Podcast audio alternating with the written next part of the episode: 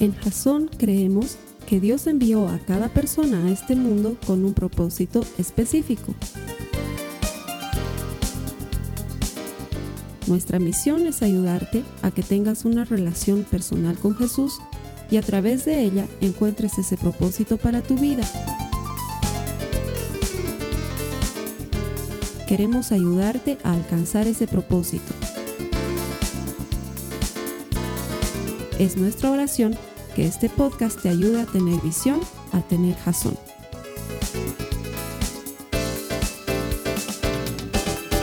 Hoy estamos comenzando una nueva serie que se llama El Fin. Y durante muchas semanas hemos estado promocionándola porque creemos que es una serie súper impactante, súper importante, en la cual vamos a tocar temas que en la jerga común cristiana, doctrinal, se llaman escatológicos, pero para aterrizarlos en español que tú y yo entendamos, son temas que tienen que ver con la segunda venida de Cristo y el fin de los tiempos. Y de eso vamos a comenzar a hablar hoy. Y estoy seguro que va a ser una serie apasionante. Voy a tratar de cubrir la mayor parte de las dudas que la gente habitualmente tiene sobre este tema. Así que les animo a que tomen notas. Los que no tienen dónde tomar notas, búsquense dónde tomar notas. Los que están conectados, aquí al lado mío, a tu mano derecha, hay una pestaña que dice notas. Puedes tomar notas de todo lo que vamos a hablar hoy día, porque lo que el Señor tiene para ti, sin lugar a dudas, es espectacular. Ahora, los que tienen más o menos mi edad, es decir, unos 18, 20 años, los que tienen un poquito más de 18, 20 años, se dan cuenta que hemos debido sobrevivir muchas veces al fin. De hecho, bienvenidos al fin. Hoy es el comienzo del fin, pero de la serie El fin. Porque en lo que yo tengo memoria, he sobrevivido a varios fines del mundo. El Hercóbulus, las profecías de Nostradamus, el año 2000, el año 2001 por si acaso. Y así he venido sobreviviendo una tras otra, tras otra. Y ahora hay gente que cree que el 21 de diciembre de 2012 el mundo se va a terminar. Esto de acuerdo a un calendario maya, hay gente que cree en esas cosas, que dice que el mundo tendría que terminarse aproximadamente en esa fecha. Así que si el mundo está por terminarse el 21 de diciembre de 2012, agárrese quien pueda y tenemos que hacer lo que podamos, hermanos, porque eso sería todo.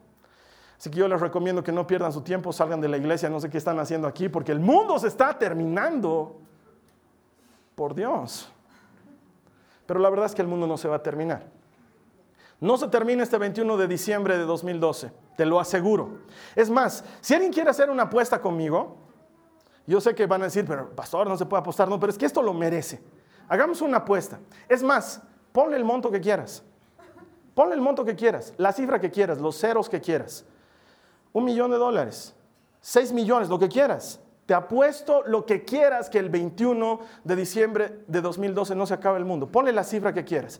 Y lo hacemos de la siguiente manera. Apostamos tú y yo. Y el 22 de diciembre, si el mundo no se ha terminado, me tienes que pagar los 6 millones de dólares. Y si el mundo se termina, bueno, pues ganaste.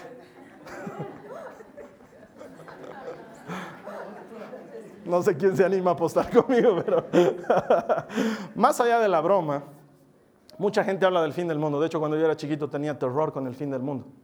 Tenía terror de saber qué iba a pasar. Y una de las cosas que más me ha traído paz a mi vida es entender lo que Dios tiene para nosotros. Ahora, para los que no son cristianos, yo sé que esto del fin del mundo suena rarísimo. Y es una de las cosas por las que nos ven como locos a los cristianos, porque hablamos del fin del mundo y del apocalipsis y de la segunda venida. Yo sé que suena rarísimo. Pero quiero que hagas un poco de lógica conmigo. También suena rarísimo que una mujer virgen se encuentre embarazada y que tenga un hijo y que su hijo nazca y cumpla así otra profecía. Suena rarísimo y sin embargo, puede ser que no seas creyente, puede ser que no seas cristiano, pero hay algo que no podemos negar. Históricamente Jesús existió y nació y dio cumplimiento a una serie de profecías que sonaban rarísimas en su momento y las cumplió. Y si Él vino por primera vez y cumplió esas profecías, te aseguro que va a cumplir las siguientes que hablan de su segunda venida. Los que entienden de teología y de doctrina dicen que la Biblia está dedicada en un 20% a temas proféticos que nos anuncian lo que va a suceder. Y de esas profecías hay cinco veces más profecías que hablan de la segunda venida de Jesús que de la primera venida de Jesús. O sea que si la Biblia nos está hablando de un tema tan serio, es porque va a ocurrir. Y de eso es de lo que vamos a comenzar a hablar en esta serie que se llama El fin. Para los que están tomando notas, el tema de hoy se llama El regreso de Cristo, que va a ser más o menos la base sobre la cual nos vamos a mover, nos va a dar el fundamento para que entendamos. Ahora, yo sé que alguna vez me has escuchado decir, ¿de qué me sirve enseñar escatología si sigues teniendo deudas, si sigues teniendo enfermedades, si sigues teniendo problemas y tienes que solucionarlos? Mi idea a partir de esta serie es volverla tan práctica que la puedas aplicar ni bien salgas de jazón hoy día, ni bien desconectes tu computadora. La idea es que sea un tema práctico. Así que vamos a comenzar con el regreso de Cristo y nos vamos a centrar en lo que vivían los tesalonicenses.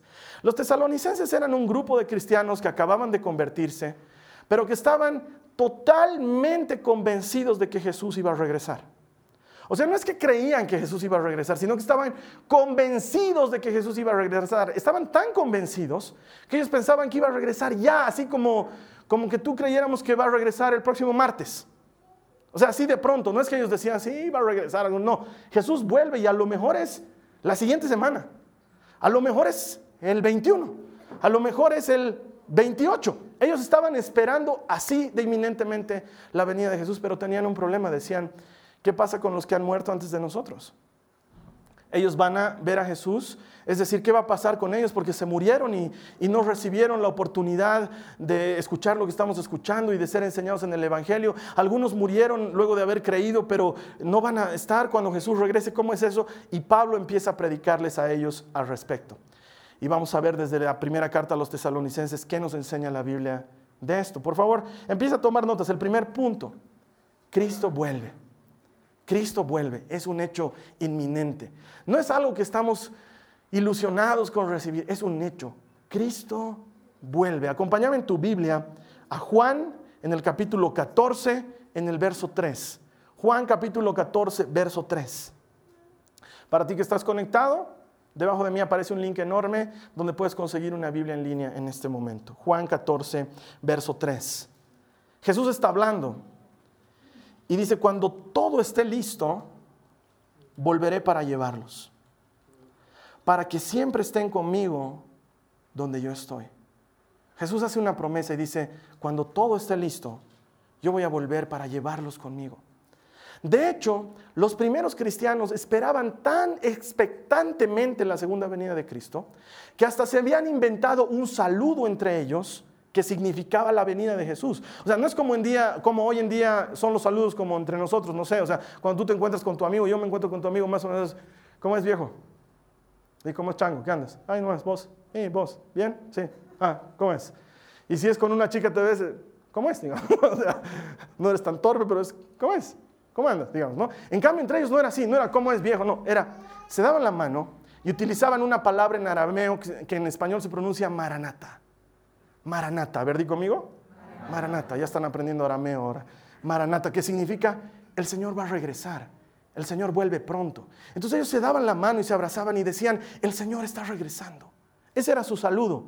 Te encontrabas con un amigo y le decías, hola, el Señor está regresando, el Señor vuelve. Esa era su expectativa, su esperanza. Maranata, el Señor vuelve, el Señor va a venir, nos va a rescatar de esta vida, nos va a llevar de esta vida que estamos llevando. El Señor está volviendo. Ese era su saludo porque lo esperaban con ansias, porque estaban no solamente convencidos de que iba a volver, pero sabían que era importante para la vida de cada uno amar la venida del Señor. De hecho, en una de sus cartas, Pablo nos cuenta cómo hay muchas coronas esperando a las personas que vamos a encontrarnos con Jesús después. Y una de esas coronas está reservada para aquellos que aman su venida.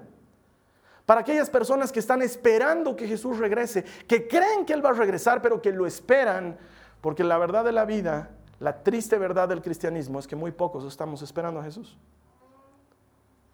Hemos aprendido a amar tanto nuestra vida, hemos aprendido a amar tanto este mundo, y no conocemos nada del mundo que, Jesús ha preparado para nosotros, que no estamos esperándole.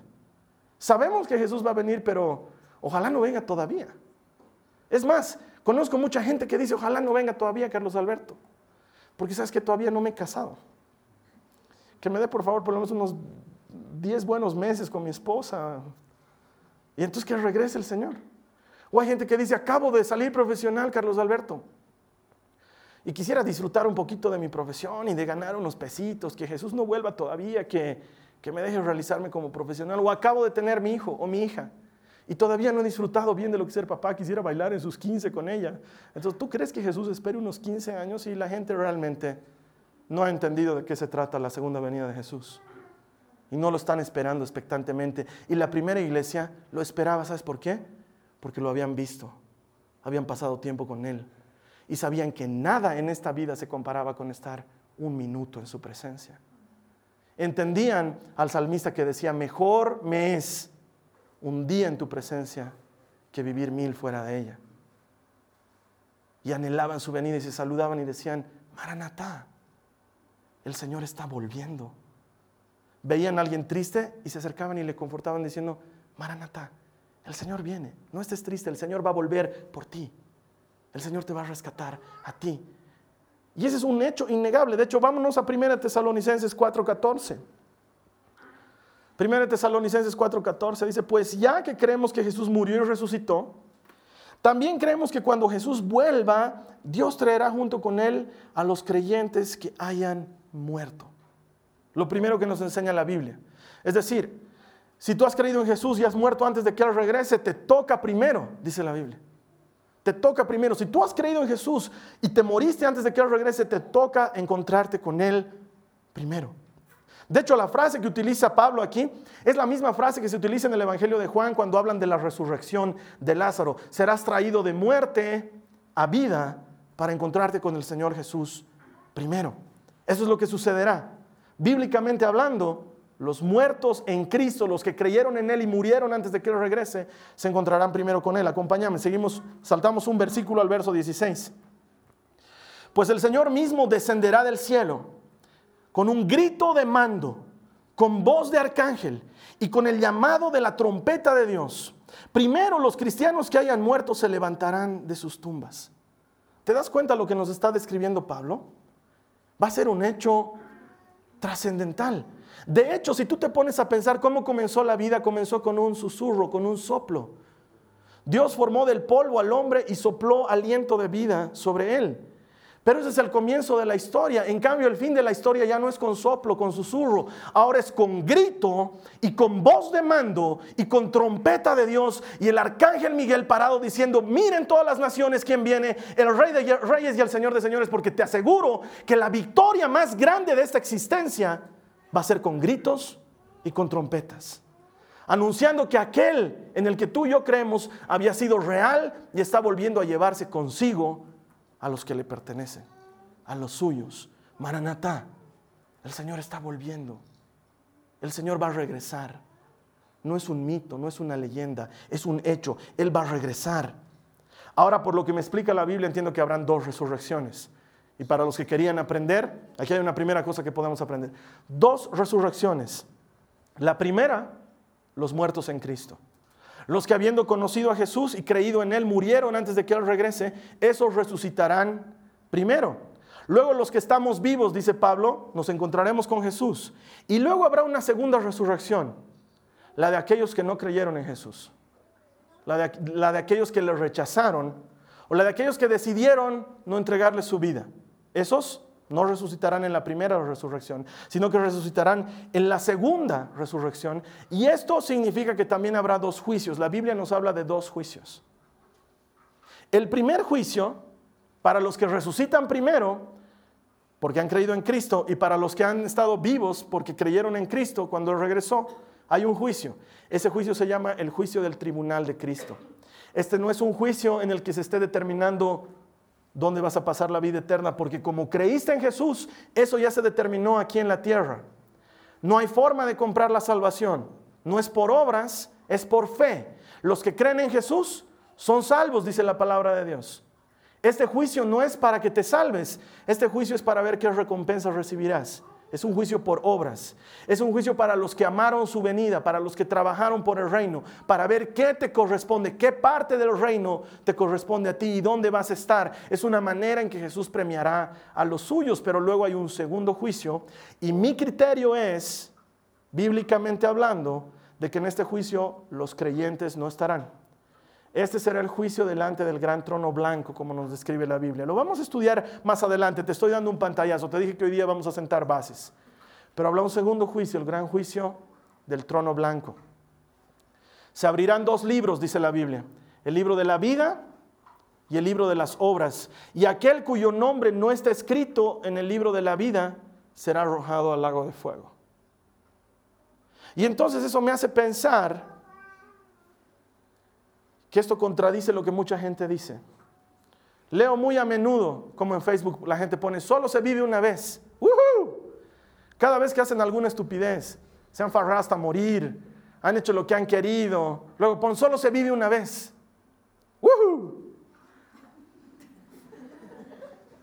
Pero ¿sabes qué me he puesto a pensar? Y esto lo ha dicho alguien alguna vez, pero lo traigo para la prédica de hoy. Vives una vez, pero mueres dos veces. O vives dos veces, pero mueres una sola vez. Te lo vuelvo a decir.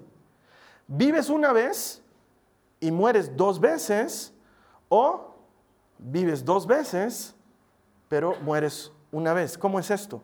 Bueno, pues naces y vives y te mueres la primera vez y la siguiente vez, cuando estás en el juicio y tu nombre no está en el libro de la vida porque no creíste en Jesús, eres lanzado a lo que la Biblia llama la segunda muerte o el lago de fuego y mueres por segunda vez solamente que esta vez mueres de forma eterna.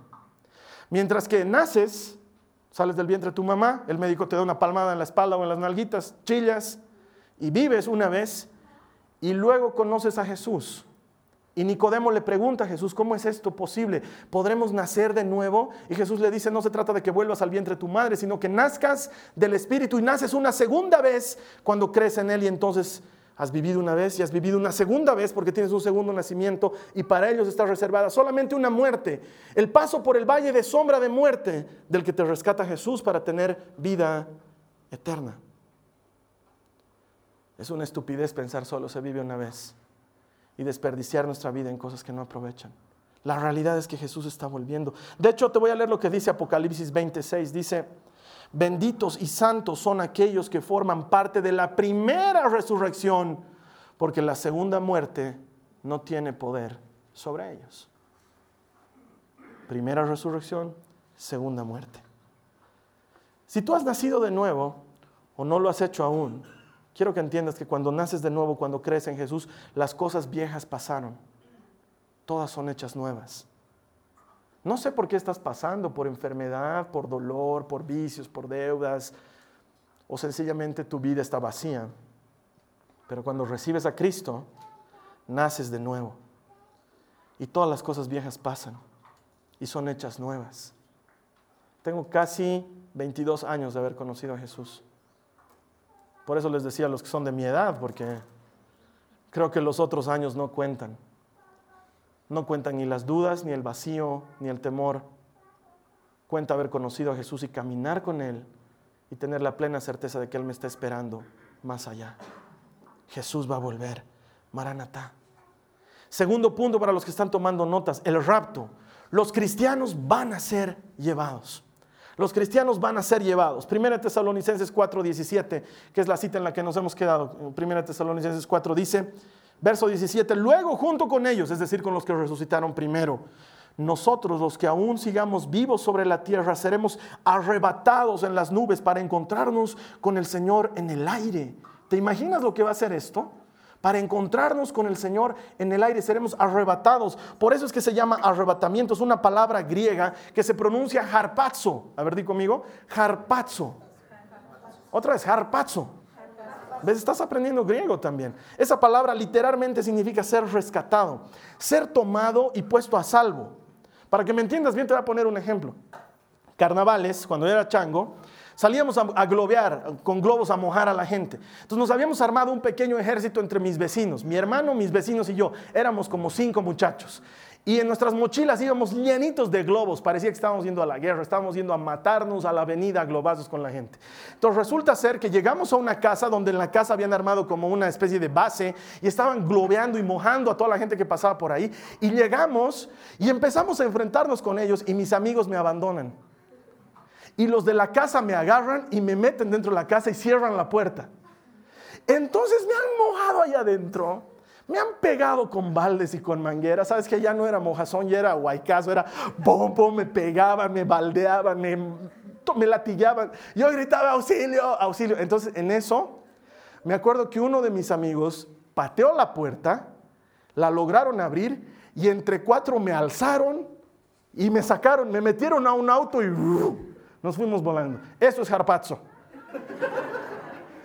es que alguien venga y te rescate, que te tome y te lleve consigo, te rescate, como una película de Jason Bourne, donde está haciendo ahí, pero masacrado violentamente, y viene un tipo, te jala, te mete a un auto y te llevan. Eso es arrebatamiento. Jesús va a venir y te va a rescatar y te va a llevar con él. Lo va a hacer, es lo que promete la Biblia. Ahora, hay gente que cree distintas cosas respecto a este arrebatamiento.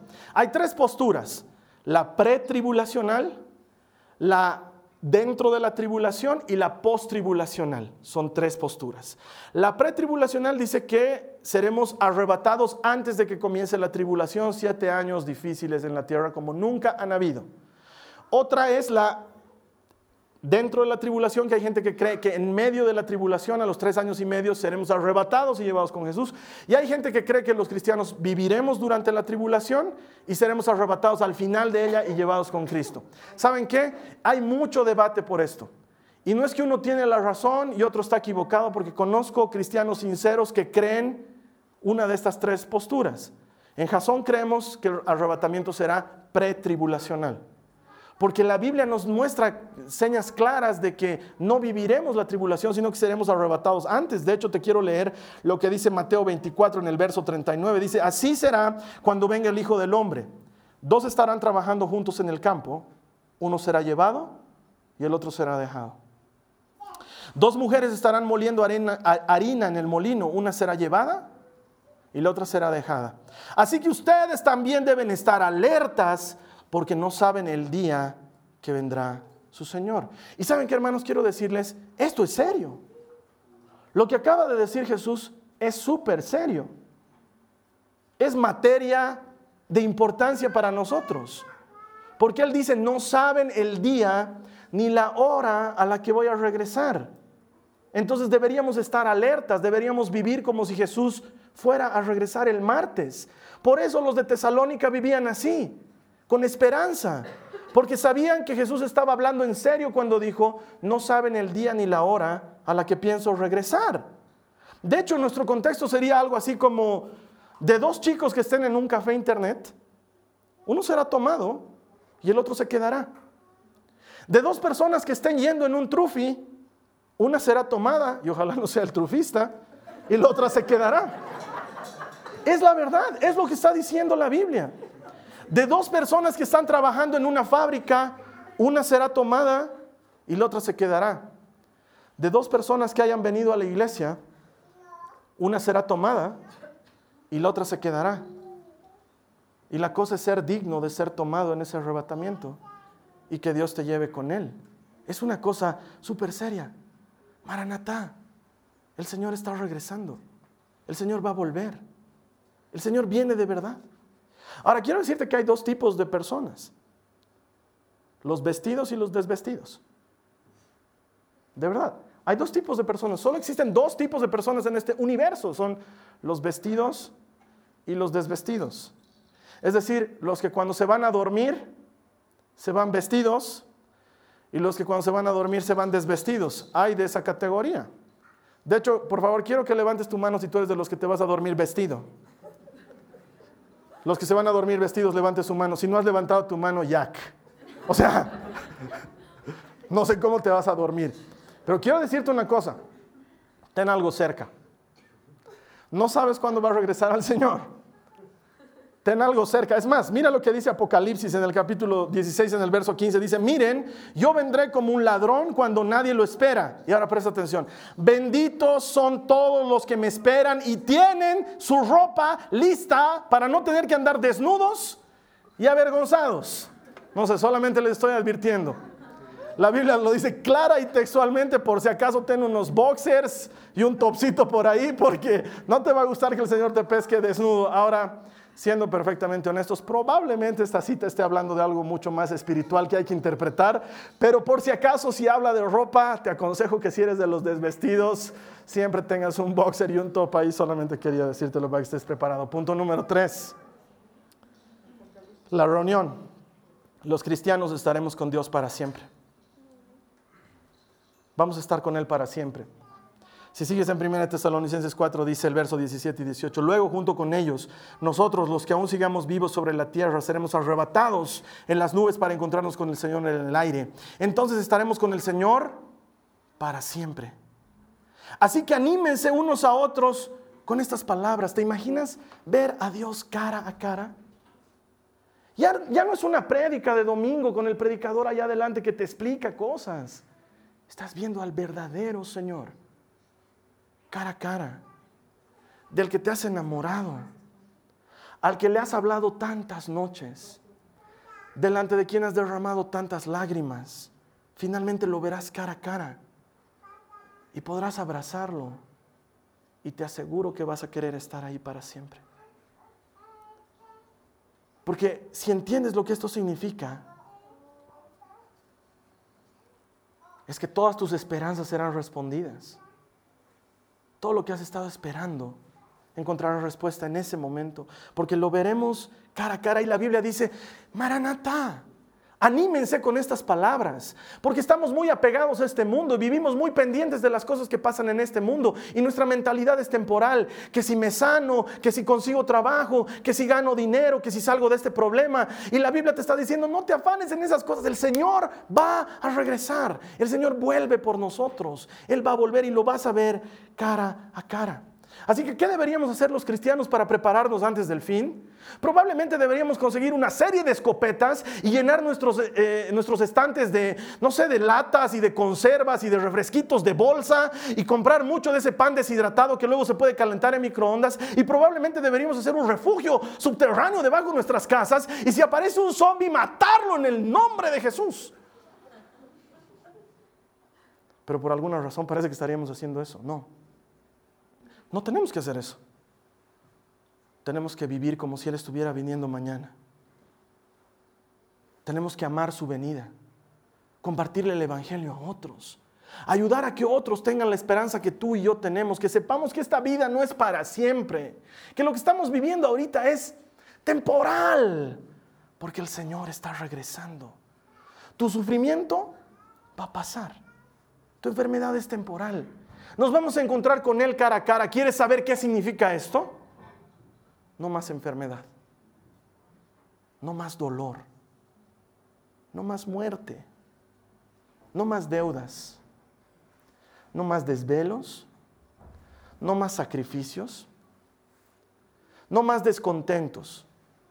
Dice que Él va a limpiar toda lágrima, que Él va a consolar a toda persona dolida que va a levantar al que se haya caído, que le va a dar su justa recompensa. No más penas, no más llantos, no más cáncer, no más sida, no más diabetes, no más gota, no más dolor de cabeza, no más migrañas, no más deudas, no más problemas, no más aflicción de espíritu. Todo eso pasará. Maranatá, el Señor está viniendo. El Señor está regresando, está regresando por ti. Anímense unos a otros con estas palabras. No guarden cosas en su despensa. Anímense unos a otros con estas palabras. No compres municiones. Anímense unos a otros con estas palabras. El Señor va a volver y va a volver por ti. Y tu llanto y tu dolor desaparecerá para siempre. El Señor está regresando. Vamos a terminar con esto, si quieres la aplicación. Está en Primera de Corintios en el capítulo 15. Búscala conmigo. Primera de Corintios capítulo 15 desde el verso 51. Primera de Corintios capítulo 15 desde el verso 51. Estamos terminando con esto. La aplicación. La misma historia que de los tesalonicenses, un contexto diferente. ¿Sí? En el verso 51 Pablo empieza a hablar y dice, pero permítame revelarles un secreto maravilloso. No todos moriremos pero seremos transformados todos. Sucederá en un instante. en un abrir y cerrar de ojos. Cuando se toque la trompeta final, pues cuando suene la trompeta, los que hayan muerto resucitarán para vivir por siempre y nosotros los que estemos vivos también seremos transformados, pues nuestros cuerpos mortales tienen que ser transformados en cuerpos que nunca morirán. Nuestros cuerpos mortales deben ser transformados en cuerpos inmortales. Entonces, cuando nuestros cuerpos mortales hayan sido transformados en cuerpos que nunca morirán, se cumplirá la siguiente escritura. La muerte ha sido devorada en victoria. Oh muerte, ¿dónde está tu victoria? Oh muerte, ¿dónde está tu aguijón? Ya no habrá más. Pero gracias a Dios, Él nos da la victoria sobre el pecado y la muerte por medio de nuestro Señor Jesucristo. Por tanto, mis amados hermanos, permanezcan fuertes y constantes, trabajen siempre para el Señor con entusiasmo, porque ustedes saben que nada de lo que hacen para el Señor es inútil. Es la promesa del Señor para ti. Nada de lo que haces para Él es inútil. Cada vez que hablas a alguien de Jesús, cada vez que decides apagar un programa de televisión para orar 15 minutos, cada vez que decides sacrificar media hora de tu domingo en la mañana para estar más temprano en la iglesia, cada vez que haces algo por alguien más que está necesitado y eres generoso y le das de ti, cada vez que haces eso, estás acumulando recompensa para ti. Y la palabra de Dios dice, anímense con esta palabra, hermano, Maranatá, Dios está regresando. Jesús vuelve por segunda vez y está volviendo para rescatarte a ti. Y esa es nuestra esperanza. Y esa es la aplicación. Puedes salir de aquí y sé que van a seguir los problemas. Sé que probablemente la enfermedad siga ahí. Sé que las deudas probablemente sigan ahí. Pero puedes estar seguro de una cosa. Si no te cansas de trabajar por el Señor a su tiempo, verás la recompensa. El Señor vuelve. Él va a volver y nos va a transformar y nos va a llevar con Él. ¿Sabes qué? Esta es la esperanza del cristiano. El cristianismo no tiene razón de ser si no creyéramos que Jesús ha resucitado que nos va a resucitar juntamente con Él. Puedes estar seguro que lo que estás viviendo ahora es temporal y va a pasar y el Señor va a volver y el Señor te va a rescatar. Vamos a orar. Vamos a orar para dejar de ser cristianos tibios. Cristianos que no amamos o no esperamos su venida. Quiero que te pongas a pensar seriamente en la pregunta que te voy a hacer ahorita. Si Jesús estuviera volviendo esta noche, si Jesús estuviera volviendo esta noche, ¿tú serías el que sería llevado o el que sería dejado? Sé sincero contigo mismo, no levantes la mano, no me lo digas a mí, pero si Jesús estuviera volviendo esta noche, ¿Él te llevaría consigo o Él te dejaría aquí? Quiero que seas honesto y lo pienses. Tú que estás conectado, quiero que lo pienses. Si Jesús estuviera volviendo esta misma noche, la Biblia dice, donde estén dos, uno será llevado y otro será dejado.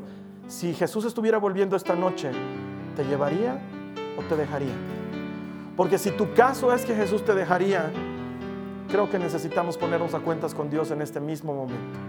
Esta es una cosa seria, mortalmente seria. Si este es tu caso, cierra tus ojos. Levanta tu mano derecha con valentía y di, Señor Jesús, yo necesito ponerme a cuentas contigo ahorita mismo, porque si volverías esta noche, creo que yo me quedaría en este lugar.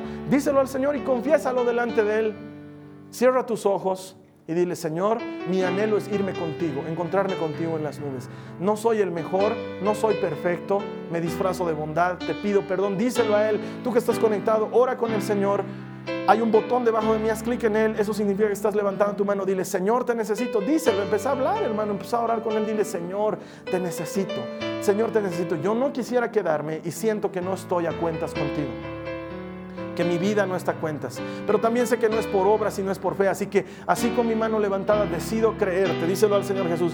Decido creerte te creo y te entrego mi vida, te entrego mi corazón, Señor. Y a cambio quiero recibir esa vida nueva y abundante que tú prometes para los que creemos en ti. De manera, Señor, que el día que regreses me encuentres preparado. Señor, ven pronto, regresa por mí, regresa por mí. Quiero, Señor, encontrarme contigo. Quiero que todo esto pase en el nombre de Jesús. En el nombre de Jesús. Amén. Si tú has hecho esta oración conmigo, quiero garantizarte una cosa. Volver por ti, te va a llevar y nos vamos a encontrar con Él en las nubes y vamos a estar con Él para siempre. La siguiente semana vamos a seguir hablando del fin. Tengo preparado otro mensaje espectacular que nos va a abrir nuevas cosas respecto a este tema tan apasionante. No te lo pierdas, invita a otra persona, ayuda a otros. Eso es lo que hacemos los cristianos. Compartimos el tesoro que tenemos. Ayuda a otros a encontrarse con Jesús. Quiero verte aquí la siguiente semana. Que Dios te bendiga y hasta entonces. Muchísimas gracias. Amén. Amén.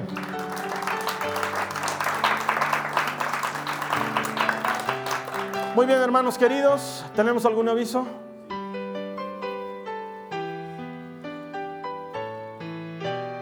Dale, mi Ceci.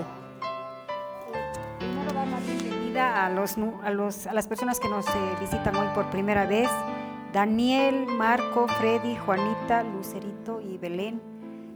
Muy felices de recibirlos y que sea la primera, pero no la última, que sea la primera de muchas.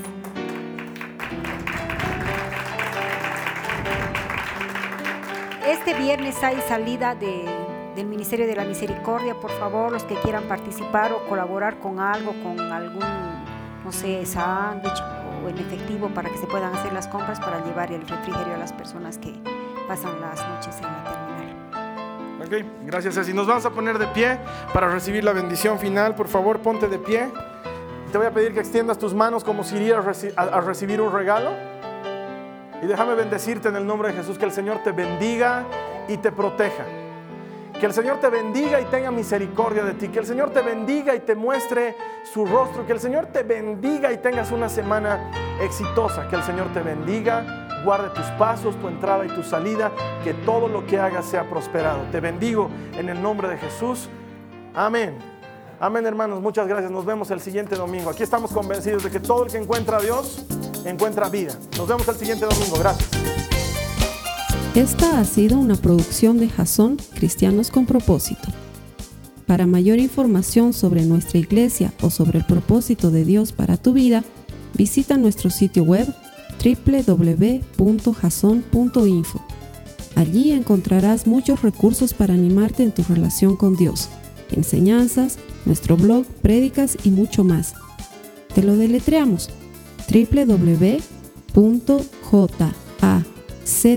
www.jazon.info. También puedes visitarnos en nuestro sitio en Facebook www.facebook.com barra.